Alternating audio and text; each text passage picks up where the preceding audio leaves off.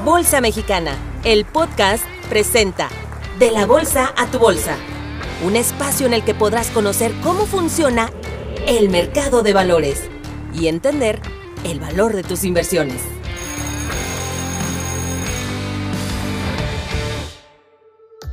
En la Bolsa Mexicana de Valores existen diferentes mecanismos de financiamiento e instrumentos bursátiles mediante los cuales se puede financiar una emisora como por ejemplo acciones, deuda en directo o bursatilizaciones, fibras, secades, serpis, por mencionar algunos. Así como los distintos instrumentos bursátiles que existen, ¿sabías que también hay diversos participantes en el mercado de valores que intervienen en una emisión?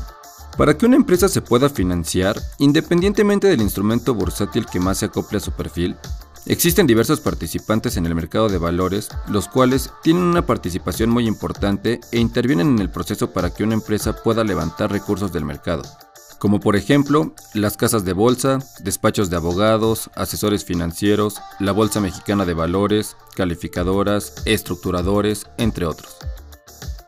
Hoy les quiero platicar de la función que tiene el estructurador, un estructurador es quien diseña la estructura financiera y en algunas ocasiones también legal de instrumentos de capital y de deuda, que por su naturaleza cuentan con un fideicomiso, como por ejemplo los secades, SERPIS y las bursatilizaciones para una empresa.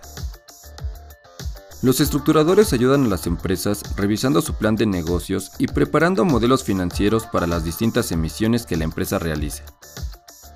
Se encargan de determinar la solidez financiera de la empresa, revisar flujos de efectivo, realizar proyecciones y escenarios, determinar características de las emisiones, como la moneda, el plazo y tasa, coordinar el proceso antes, durante y después de la emisión con los diversos equipos, elaborar presentaciones con los datos más relevantes de la empresa para platicar con distintos participantes como las calificadoras, autoridades e inversionistas, entre otras funciones.